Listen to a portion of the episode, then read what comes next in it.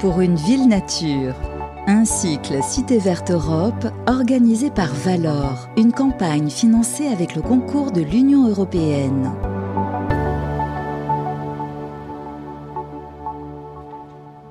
Bonjour à toutes et à tous et bienvenue à Jardin Jardin aux Tuileries, la grande fête du végétal, du jardin urbain et de la nature en ville. C'est d'ici que nous émettons aujourd'hui en public depuis le Jardin des Tuileries pour cette série d'émissions pour une ville nature, vous l'avez entendu, sous l'égide du programme Cité Verte Europe avec le soutien de l'Union européenne et le relais en France de Valor. Alors quelques mots très rapidement sur Valor, c'est l'interprofession du végétal, des fleurs, pour ne pas dire de la fleuristerie, et du paysage. Nous sommes ici précisément dans le carré du sanglier. Euh, nous sommes installés à l'ombre de grands marronniers. À l'ombre des arbres, c'est le titre qui sert de chapeau, de parasol ou devrais-je dire d'ombrelle à cette émission. Bonjour Caroline Molly. Bonjour Pierre. Alors tout d'abord, Madame Molly, avant de vous présenter, j'ai une question. La première à vous poser, car elle a trait à une des très nombreuses incises de votre ouvrage, paru tout récemment aux éditions de Lachaud et Niesley, et dont je me suis véritablement, et je le dis sans flagornerie, délecté, qui s'appelle À l'ombre des arbres et qui est sous-titré Planter la ville pour demain. Alors, Madame Molly, pouvons-nous qualifier ce double alignement de marronniers de maille et qu'est-ce qu'un maille? Très intéressante question pour commencer, parce que effectivement, euh, le, le maille est un, est un terme très ancien euh, que j'ai découvert euh, en, faisant des, en faisant faire des recherches par une historienne il y a de ça une trentaine d'années, quand j'ai commencé à m'intéresser aux arbres dans la ville. Et ce terme m'étonnait. j'ai toujours beaucoup aimé le, la structure orthogonale des arbres dans la ville. Pour moi, c'est une sorte de, de, de repère euh, qui accompagne l'architecture. Et donc ce mot de maille euh, m'a interpellée. Et cette euh, chercheuse historienne nous a révélé qu'en fait le mail datait du XVIe siècle et c'était un lieu planté d'arbres en alignement, double allée, quadruple allée, sous lequel se, se déroulaient les jeux de mailles qui étaient mhm. extrêmement populaires à l'époque et plus que populaires. C'est un jeu qu'adorait Henri IV. Et Henri IV, quand il s'est déplacé dans les différentes villes de France, a euh, financé ou promu euh, la création de mailles dans toutes les villes de France. Donc, euh, le jeu du maille qui, était, qui se joue avec un maillet, qui est une espèce de, de, mixte entre le jeu de boule, le jeu de boule aujourd'hui mhm. et le jeu de maillet. Le jeu de maille se déroulait avec un maillet qui passait entre des arceaux et il se, il se, il se déroulait sous un couvert de sous un couvert d'arbres, sous, sous les frondaisons. Et euh, aujourd'hui, euh, ces frondaisons sont, sont enfin, certains mailles sont restés, enfin, sont, ont traversé le temps. Et euh, jusqu'à aujourd'hui, il y a certaines avenues du mail où le mail de, de tel endroit, de telle ville, etc., qui sert au jeu de boules et qui malheureusement sert trop souvent de parking maintenant parce qu'il y a eu une évolution assez dramatique dans le temps de nos structures arborées. Alors le mail vient entre autres du jeu du mail. chères auditrices, chers auditeurs et chères spectatrices et spectateurs, vous ne le voyez pas à l'antenne, mais ne soyez pas étonnés si vous retrouvez en déambulant dans Jardin Jardin un jeu de pétanque sous les marronniers. C'est un clin d'œil que nous avons fait grâce à l'entreprise Obut, entreprise de la Loire, qui nous fait le plaisir d'avoir euh, joué le jeu, si je puis dire, euh, de ce terrain de pétanque sous le mail. Sous le mail. Alors, Caroline Molly, vous êtes architecte paysagiste. Et en disant cela, nous sommes un peu subversifs car la loi nous impose le terme de paysagiste conceptrice. C'est dit. vous avez notamment été présidente de la Fédération française du paysage, d'ailleurs dont le palmarès 2023 orne les murs de cet abri temporaire, pour ne pas dire la tente, qui abrite cette euh, conférence et cette émission de radio. Vous avez consacré votre vie professionnelle, et quand on connaît votre passion et celle communicative des professionnels du végétal, sans doute bien plus aux arbres. Euh, vous êtes... Euh, vous avez démarré au début des années 80, en tous les cas, vous intégrez la mission du paysage du ministère en charge de l'environnement, qui ne s'appelait pas encore la transition écologique, où vous menez un travail sur les arbres dits d'ornement. Nous reviendrons sur ce terme. Et vous êtes connu dans la branche euh, du paysage, c'était facile, pour avoir écrit un ouvrage de référence, L'urbanisme végétal, paru en 1993 et réédité en 2009 aux éditions Actes Sud, avec d'ailleurs le concours de Valor, et il était alors titré Des arbres dans la ville, sous-titré L'urbanisme végétal.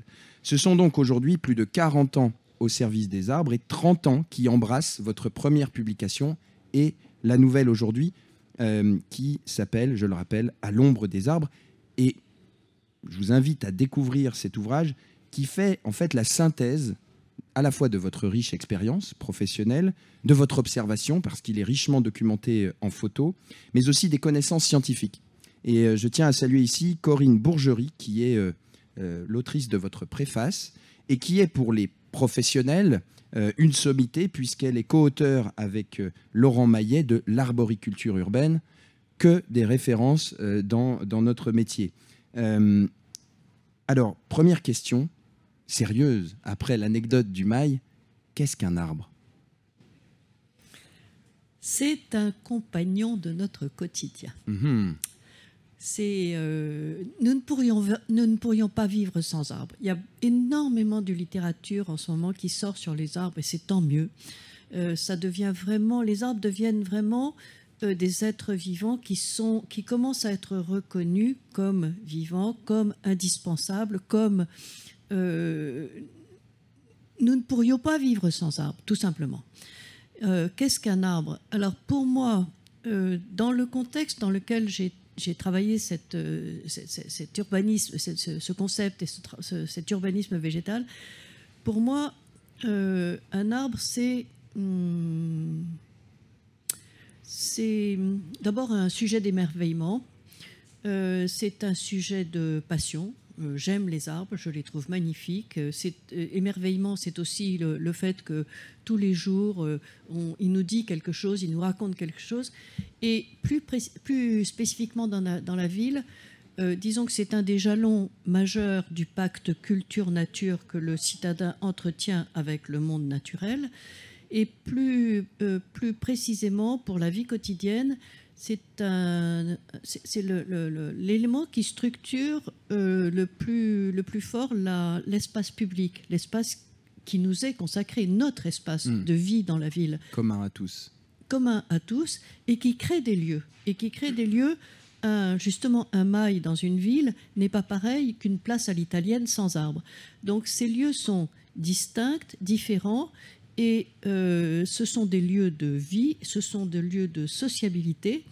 Je repense aux grandes allées euh, Pierre-Paul euh, oui, Paul Riquet à, Béziers, où se déroulent les marchés, les fêtes. C'est vraiment des lieux que l'on s'approprie, que l'on s'approprie et qui, de plus, sont gratuits. Je veux dire, vous pouvez aller dans le jardin ou ici, vous installer sous un arbre, sur un banc, personne ne vous dira rien, et vous avez l'impression d'être le roi du monde.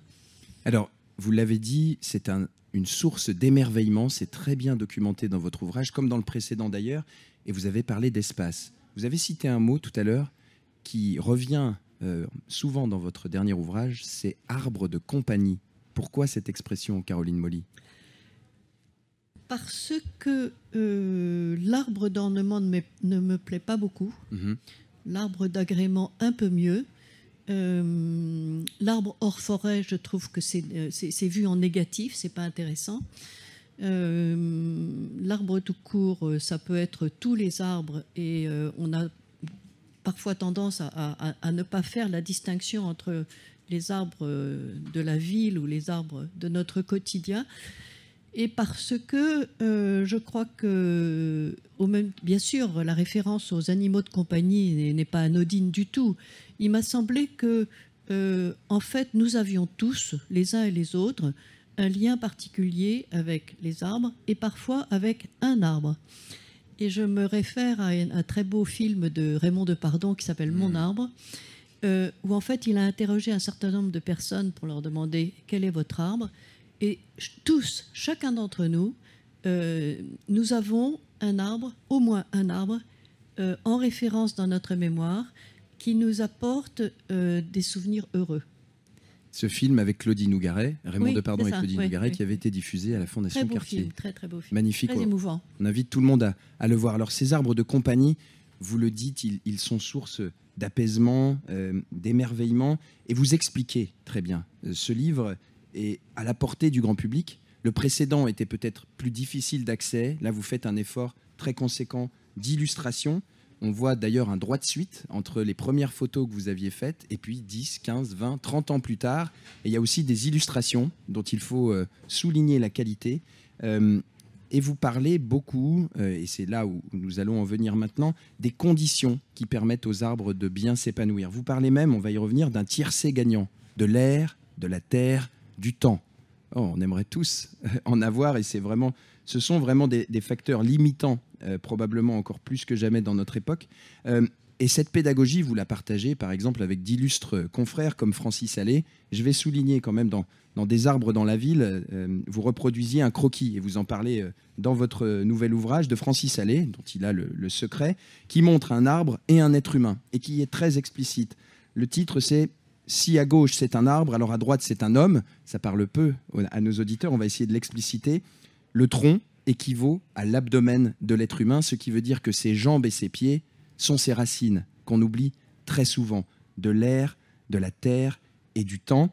Et euh, dans votre ouvrage, vous expliquez également le flux de la sève qui euh, circule à travers l'arbre, le flux de l'eau. Et notamment, vous consacrez plusieurs euh, doubles pages d'encadré sur des notions qui sont vraiment dans l'air du temps, notamment le rafraîchissement. On attend beaucoup des arbres.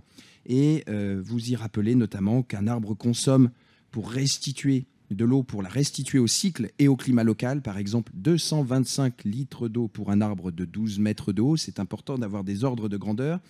Vous rappelez que l'ombre constitue le premier facteur de rafraîchissement, de l'ordre de 3 à 5 degrés, de 50 à 60% de consommation d'énergie évitée en matière de climatisation. Et vous citez notamment une étude de l'ADEME.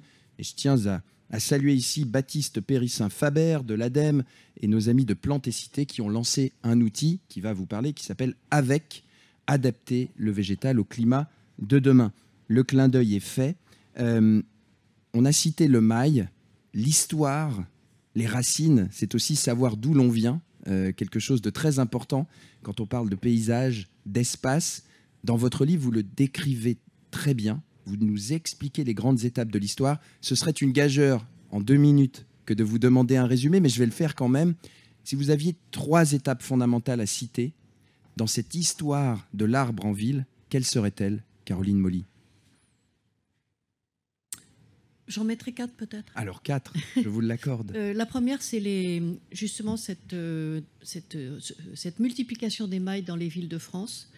Euh, qui était la première, euh, en, fait, le premier espace public, le premier jardin public hors les murs, euh, et qui a permis aux gens de sortir et, qui était justement pour planté pour jouer au maillet. ensuite, je mettrai la grande politique des plans d'embellissement du XVIIIe siècle, plans d'embellissement des villes du XVIIIe siècle, à cette époque, les villes explosaient à l'intérieur de leurs murs, elles étaient euh, euh, insalubres et euh, elles se sont toutes développées en démolissant leurs murs.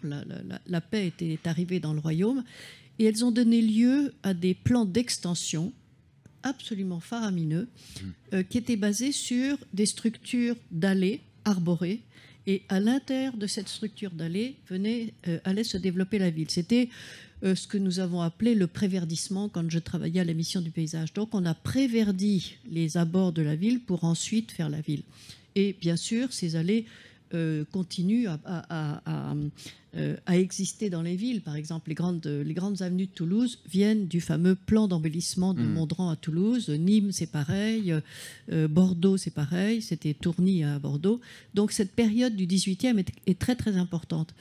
Et elle est d'autant plus importante que la plupart d'entre nous pensons que les arbres dans la ville viennent du fameux, euh, surtout à Paris, euh, du fameux programme des promenades de Paris qui a été lancé par Napoléon III, hmm. qui était révolutionnaire aussi. Sous l'égide d'Alphand, qui, en était le, absolument. grand orchestre. Ouais. Et euh, qui, était, qui était révolutionnaire aussi parce que là, c'était à l'intérieur de Paris, restructurer, assainir et embellir la, ville de Paris et faire des promenades. Et là aussi, euh, ça a été suivi euh, dans toute la France. Toutes les villes se sont vues restaurées, restructurées, replantées avec ces grandes, ces grandes mailles, ces grands, ces grands mailles, ces grandes avenues plantées. Et même le modèle a été exporté à l'étranger. Des villes comme, euh, comme la, capitale de l'Argentine, Buenos Aires, a été, mhm. la ville de Bucarest, la ville de Buenos Aires a été inspirée de ces, de ces promenades de Paris. Ça fait trois Ça fait trois. Et ben la, quatrième, bah, elle est pour demain. Et eh ben voilà, des arbres pour demain, c'est parfait.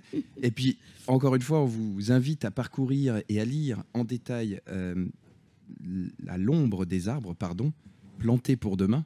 Euh, citons euh, Otto Fabricius, je l'avais dans mes notes, qui est votre compagnon et qui signe beaucoup des illustrations avec vous, des photos de cet ouvrage. Et j'espère n'oublier personne. Vous nous donnerez le nom de l'illustratrice peut-être. On peut le faire tout de suite. Julie Gaillet. Voilà. Julie Gaillet qui a fait un très très beau travail et je crois que le, que les, retours que j'ai, c'est que l'équilibre entre les photos, les croquis pédagogiques et, le texte est assez euh, Voilà, nous avons suffisamment défloré, si je puis dire, cet ouvrage, pour ne pas dire fait de teasing. Euh, il vous restera chacune et chacun à le parcourir. Alors, avant une petite pause musicale, euh, dans cet ouvrage, vous abordez les cartons rouges, et les feux verts euh, de ce que vous considérez comme les mauvaises euh, pratiques et les bonnes pratiques. Alors, c'est vrai qu'il est toujours délicat, je trouve, de décider ce qui est de bon ton ou ce qui ne l'est pas, ou de bon ou de mauvais goût. En l'occurrence, vous vous appuyez, comme nous l'avons dit, sur votre expérience et aussi sur la science. Vous parlez, pour définir une certaine époque, des 30 désastreuses. Là aussi, c'est une très belle image et, j'espère que vous vous en souviendrez toutes et tous. Euh, en résumé, quelles sont les pratiques à éviter? Euh, Les pratiques à éviter. Alors c'est ce que j'ai appelé en fait les fausses bonnes idées. Euh, je peux revenir très rapidement sur les 30 désastreuses. C'est vrai que euh, les 30 glorieuses ont été désastreuses pour nos amis les arbres et pour la végétation en général et pour, et pour beaucoup de choses dans la ville. Euh, donc euh, maintenant, il nous faut euh, presque réparer, mais pas uniquement réparer l'espace public, pas, réparer la ville, il faut réparer les mentalités. C'est-à-dire que les gens, la plupart des gens, et surtout les, les, techniciens, les scientifiques, enfin, les politiques, tous ceux qui font la ville, qui la créent à tous les niveaux, ne savent plus ce que c'est qu'un arbre hmm. et ne savent plus travailler dans le temps et aussi ne savent plus faire confiance aux compétences. Il y a, vraiment un manque de... Euh, on croit parce qu'on a un, bout d'arbre dans son jardin qu'on va pouvoir planter, c'est pas vrai.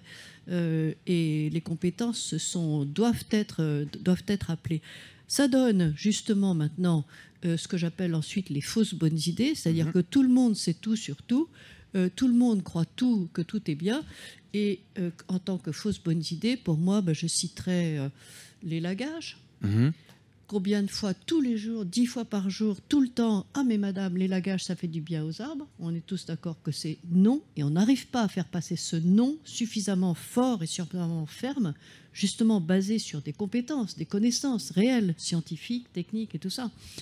Donc, pas d'élagage. Et les lagages continuent à faire des ravages. Rien. Vous préférez la taille Rien. Parfois, rien. Rien. Rien. Rien de l'avis de mes, tous mes collègues, et notamment mhm. de Corinne Bourgerie, qui a beaucoup, qui m'a énormément aidé pour ce livre, c'est rien. Le moins on en fait, le mieux il se porte, comme nous, en réalité. Mais alors, quand on a un mail, justement, euh, qui est euh, traversé de multiples réseaux, des façades, du tramway, comment est-ce bah, Ça dépend qui est le premier. Si c'est le premier, et qu'il faut faire passer des réseaux, ben on hmm. coupe les racines et puis hmm. ensuite, 30 ans après, l'arbre euh, se casse ou il est dépéri hmm. ou une branche tombe et on se dit ah ben vous voyez les arbres sont dangereux. Donc voilà, c'est euh, la question de savoir qui est le premier et qui est le plus important. Euh, je pense que maintenant, beaucoup de villes, de plus en plus, travaillent en, font travailler les différents services ensemble, services, de, mhm. services des réseaux, les services de voirie, les services euh, espaces verts, de façon à arriver un projet commun. En fait, c'est le projet commun. Euh, trouver les lieux où, refaire les réseaux, parce qu'il y a des, travaux de réassainissement à faire et tout ça, de façon à ce que chacun ait sa place et ce que, à ce que l'arbre puisse avoir suffisamment de terre. Euh, Alors, les lagages, on oublie. Quel serait le, deuxième FBI, la deuxième fausse bonne idée, la deuxième Caroline fausse, La deuxième fausse bonne idée, ah, il y en a beaucoup, c'est les arbres en pot. parce que vous avez noté à juste titre que j'insiste sur l'air, la terre et le temps, et qu'un arbre en pot n'a ni air ni de terre, et il a du temps, mais de toute façon, il crève avant le temps. Euh, donc pas d'arbre en pot, c'est une, imposture. Bon, l'arbre n'est pas un objet de décor, l'arbre est un être vivant et euh, comme vous dites, il faut lui donner euh, ce qu'il faut, ce dont il a besoin pour ensuite qu'il nous donne ce dont nous avons besoin, c'est-à-dire essentiellement l'ombre aujourd'hui. Mhm. L'ombre, l'oxygène, un peu d'hygrométrie de, et tout ça, mais c'est l'ombre. Donc on est dans un espèce de paradoxe, dans une espèce de paranoïa assez folle, où en fait on veut planter, mais en même temps on coupe, voyez mhm. où on ne donne, pas les, on donne pas les éléments. Troisième, euh, troisième fausse bonne idée, les forêts urbaines. Ah. ça va faire plaisir à beaucoup de monde, mais voilà, alors, je dois dire, je vous coupe, que vos critiques sont assortis également de propositions, et on va y venir juste après la pause musicale, c'est pour que celles et ceux qui nous écoutent restent avec nous, et que pour les forêts urbaines, comme pour d'autres sujets, vous n'y allez pas de main morte sur la critique, mais vous le faites toujours de manière bienveillante et constructive, et ça je tiens à le dire, parce que parfois les termes sont aussi euh, une forme de marketing territorial qui permettent de raccrocher, dit-on, certaines citoyennes et certains citoyens qui seraient rétifs à la présence de nature ou de paysages en ville de les raccrocher à notre cause, à votre cause. Alors, pourquoi, euh, fondamentalement, le terme de forêts urbaines, au-delà de cette considération, vous heurte, Caroline Molly? Parce que euh, une forêt est une forêt, une ville est une ville, et que dans la longue histoire des relations entre l'homme et la nature, euh, dans la ville, il est arrivé à créer tout un vocabulaire d'insertion ou de, de, plantation dans la ville et euh, on a par exemple les parcs, les jardins, les squares, les avenues plantées, qui sont réellement des, des, conceptions, euh, des inscriptions mhm. de, l'arbre, enfin du végétal dans la ville. Et que faire croire au public qu'on va lui créer une forêt dans la ville, c'est du mensonge. Les gens s'imaginent avec le terme forêt qu'ils vont avoir euh, un très beau couvert euh, végétal avec une très belle lumière, des petits oiseaux, du silence, etc. C'est faux, c'est complètement faux. On ne peut pas créer une forêt.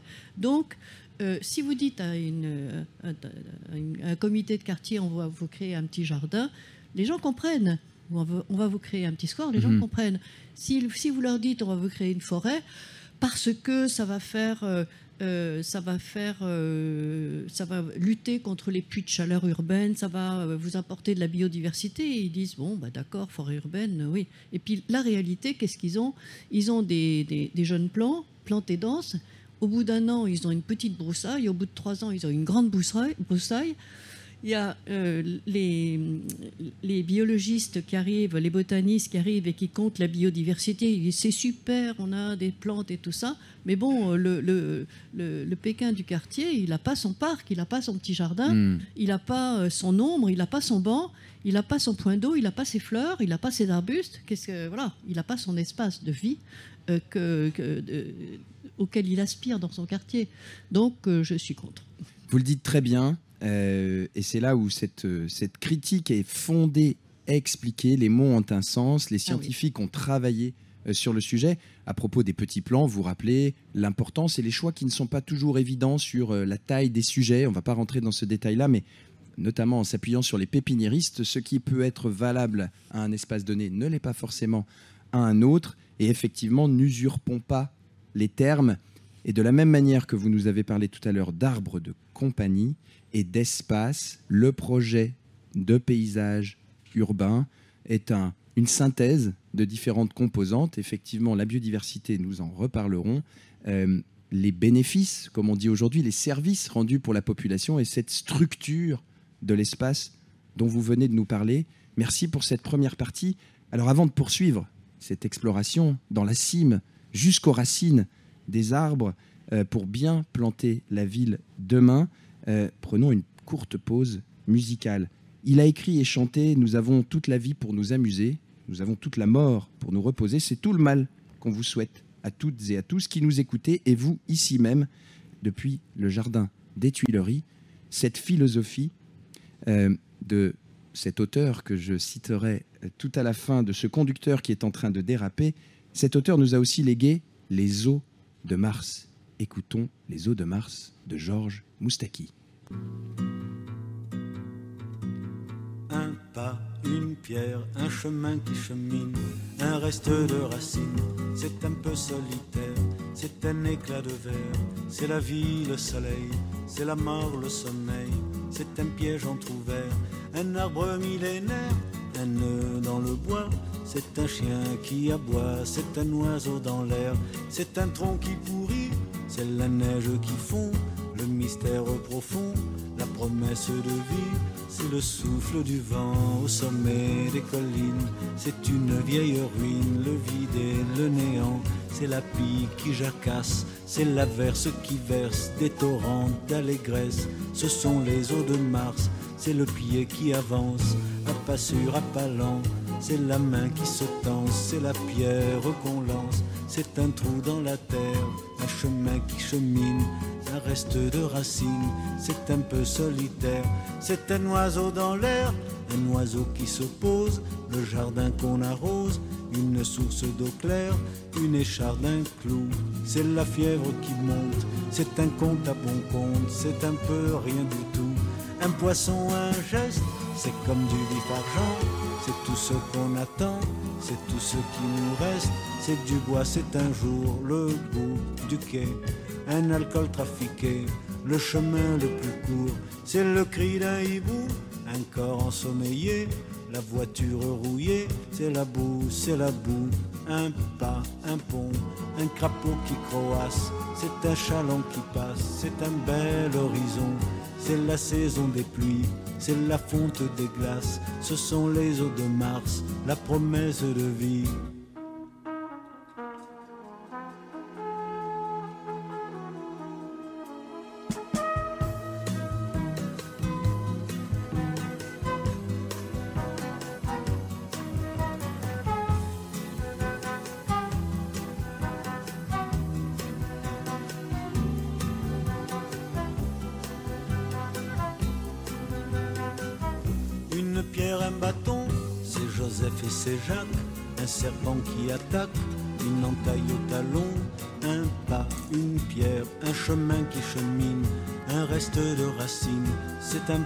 Solitaire, c'est l'hiver qui s'efface, la fin d'une saison, c'est la neige qui fond, ce sont les eaux de Mars, la promesse de vie, le mystère profond, ce sont les eaux de Mars.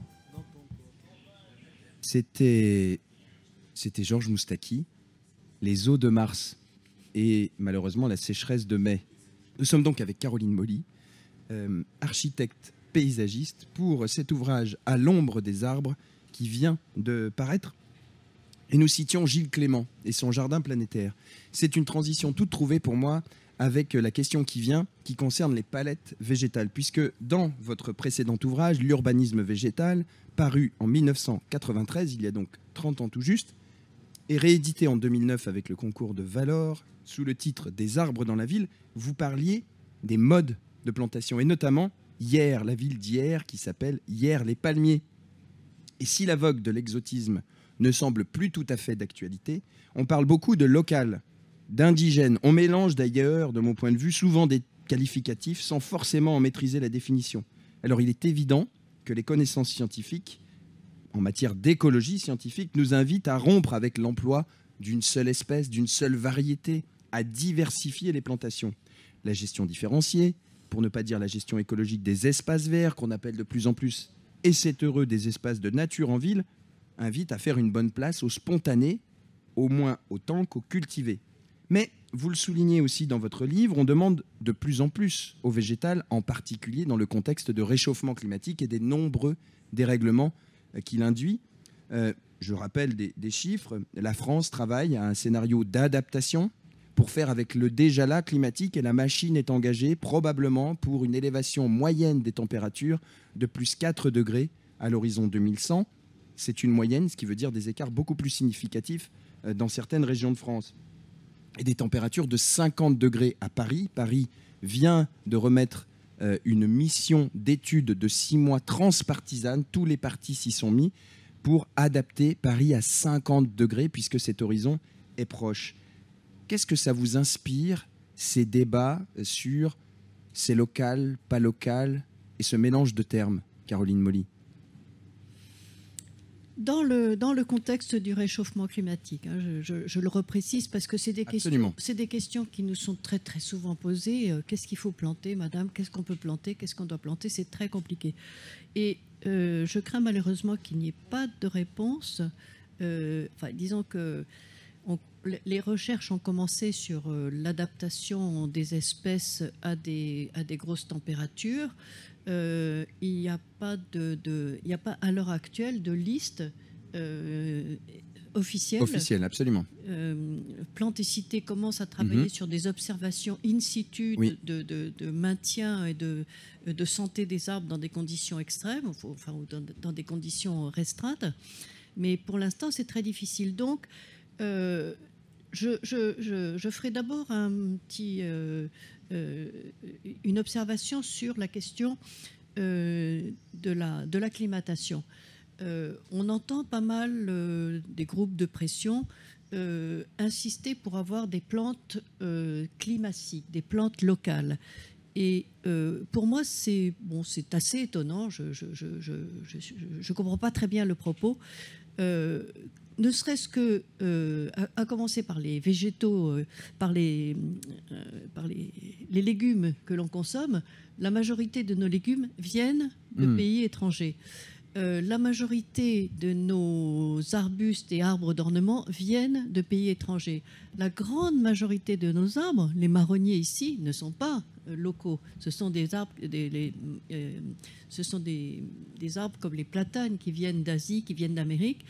Et cette idée d'acclimatation, cette idée des grandes euh, des, grandes expéditions pour aller chercher des plantes, pour mhm. les ramener, pour les acclimater, pour voir comment elles tiennent dans le temps, pour les inscrire dans les jardins. On se les passe. C'est ce qui passe dans les fêtes de jardin aussi. On se passe les plants, on se passe les, graines, on se mhm. passe ci, on se passe ça.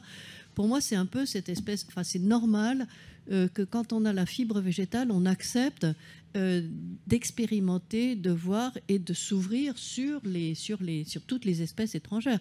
Alors, euh, si, on a, si on ne mettait que les espèces locales, on aurait une palette de 10 arbres, et puis voilà, hmm. ça ne va pas plus loin. Hein. Donc l'un n'exclut pas l'autre L'un n'exclut pas Donc, pour moi, il faut continuer. Il faut continuer avec ces expérimentations et ces acclimatations, d'autant plus que, justement, euh, un certain nombre de pays vont pouvoir nous, nous, peut-être nous, nous, apporter des plantes qui vont résister à la sécheresse. Et euh, euh, ça, c'est euh, le, problème, c'est que c'est un travail sur le long terme. C'est que c'est dans 30 ans qu'on saura si telle espèce introduite il y, a, peu de temps va tenir dans le temps.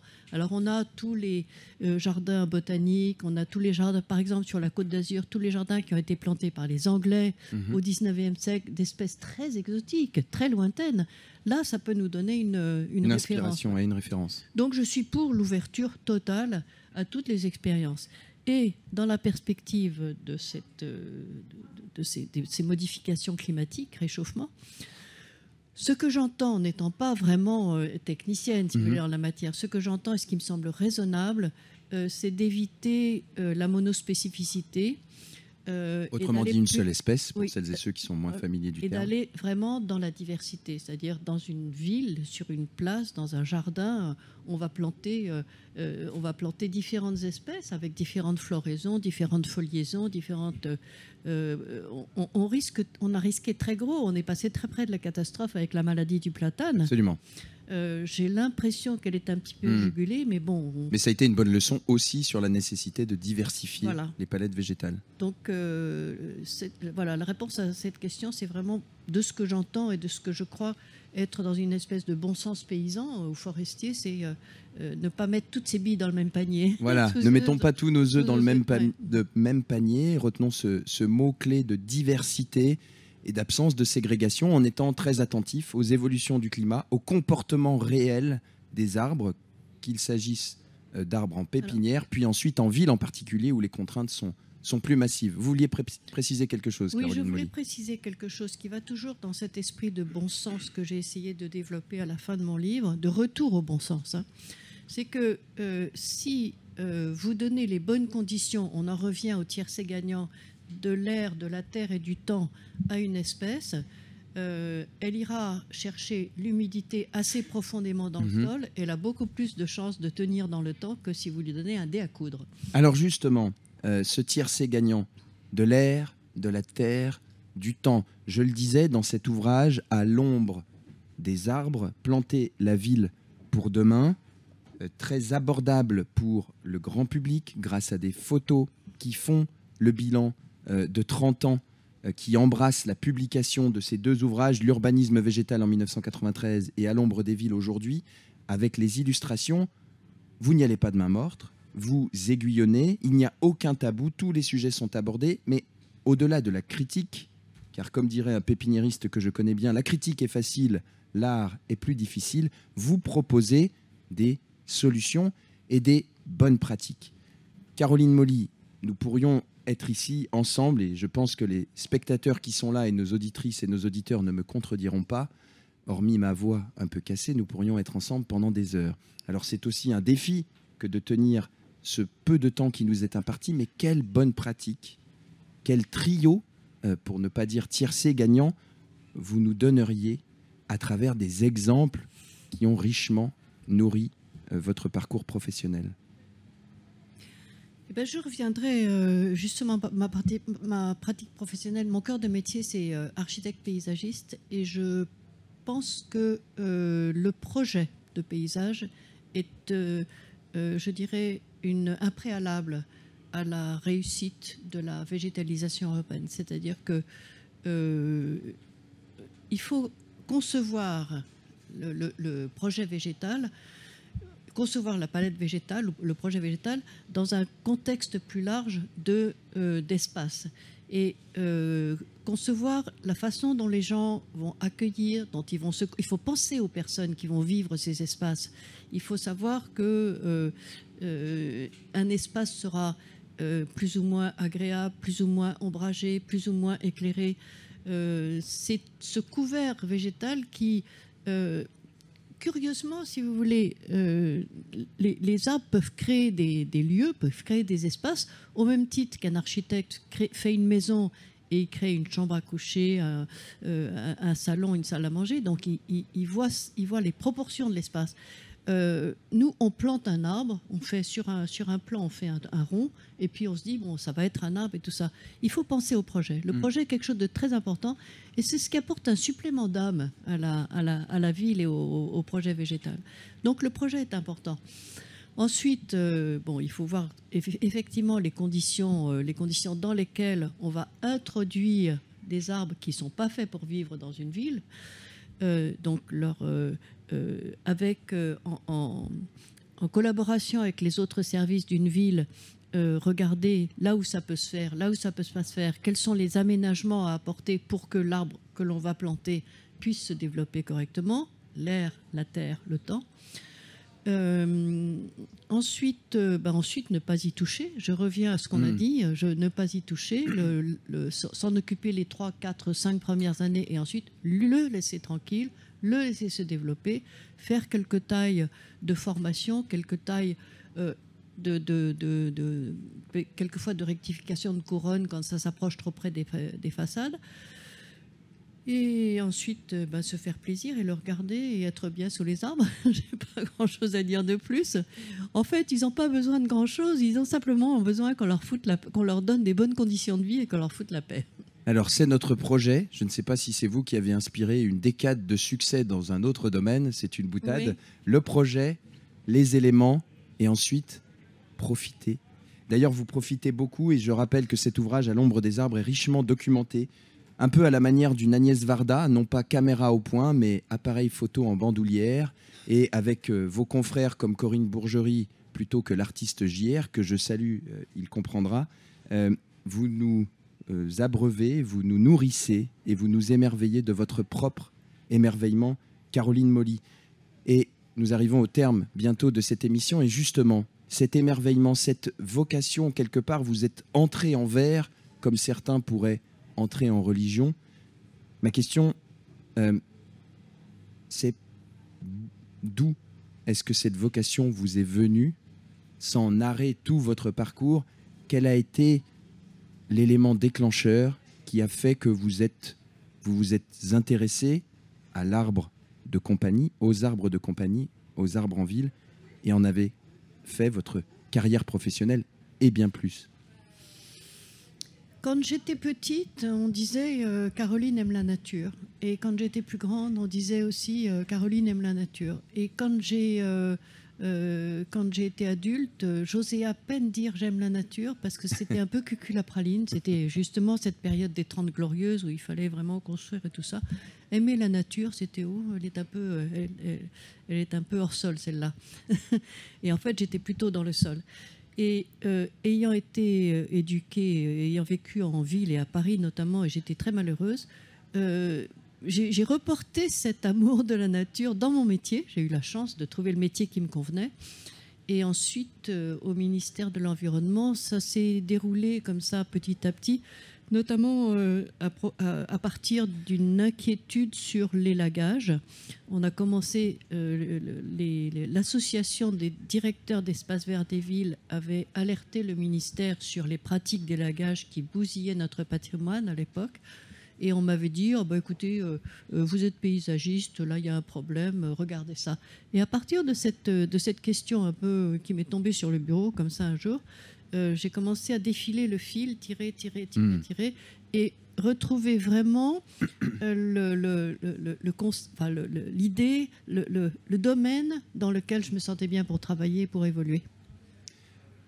Et pour celles et ceux qui nous écoutent, notamment les lycéennes et les lycéens qui trépignent d'impatience, attendant que l'algorithme de Parcoursup leur attribue leur avenir, 15 années de pépinière scolaire plus tard, euh, qu'est-ce que vous leur diriez pour qu'ils s'engagent, elles et eux aussi, dans la voie du végétal et plus largement du vivant? D'abord, il, faut aimer il faut aimer la nature. Il faut, il faut euh, être moitié artiste, moitié jardinier. Donc, euh, aller voir des expositions, être toujours au courant de ce qui se passe en termes de, création contemporaine. Pour moi, c'est vraiment important. Ça ne va pas l'un sans l'autre. Mhm. Et l'autre, euh, bah, c'est aimer la nature, tout simplement. Et après, je leur dirais, si vous avez ces deux qualités ou ces deux aspirations, allez-y, foncez, c'est un métier de passion. Alors aimer la nature et cette passion, elle est communicative dans votre ouvrage, dont je rappelle qu'il vient de paraître à l'ombre des arbres, planter la ville pour demain. Euh, aux éditions, de la Chaux et vous nous gratifiez d'une signature qui va faire euh, rougir de jalousie tous nos auditeurs qui ne sont pas ici avec nous et qui vient euh, cet ouvrage embrasser 30 années de publication puisqu'il y a eu l'urbanisme végétal et cette étape intermédiaire des arbres dans la ville et j'espère bien obtenir deux dédicaces. Euh, Caroline Molly, pardon, merci pour, euh, pour cet entretien qui en si peu de temps, nous avons tenu le défi des 45 minutes, ne saurait résumer une vie d'engagement pour le règne végétal. Pour ces arbres quels qu'ils soient, qui nous font du bien.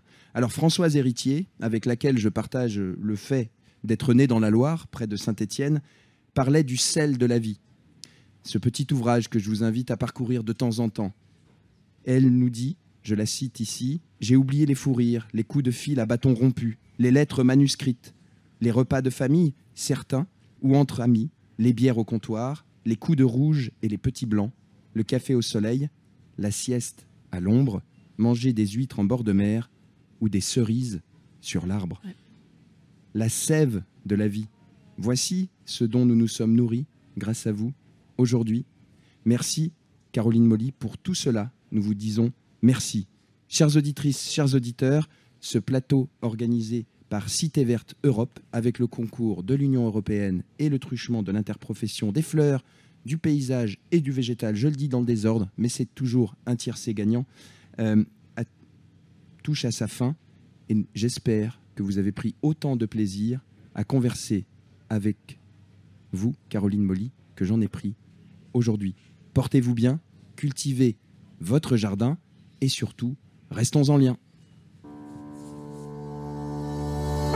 Pour une ville nature, un cycle Cité Verte Europe organisé par Valor, une campagne financée avec le concours de l'Union européenne.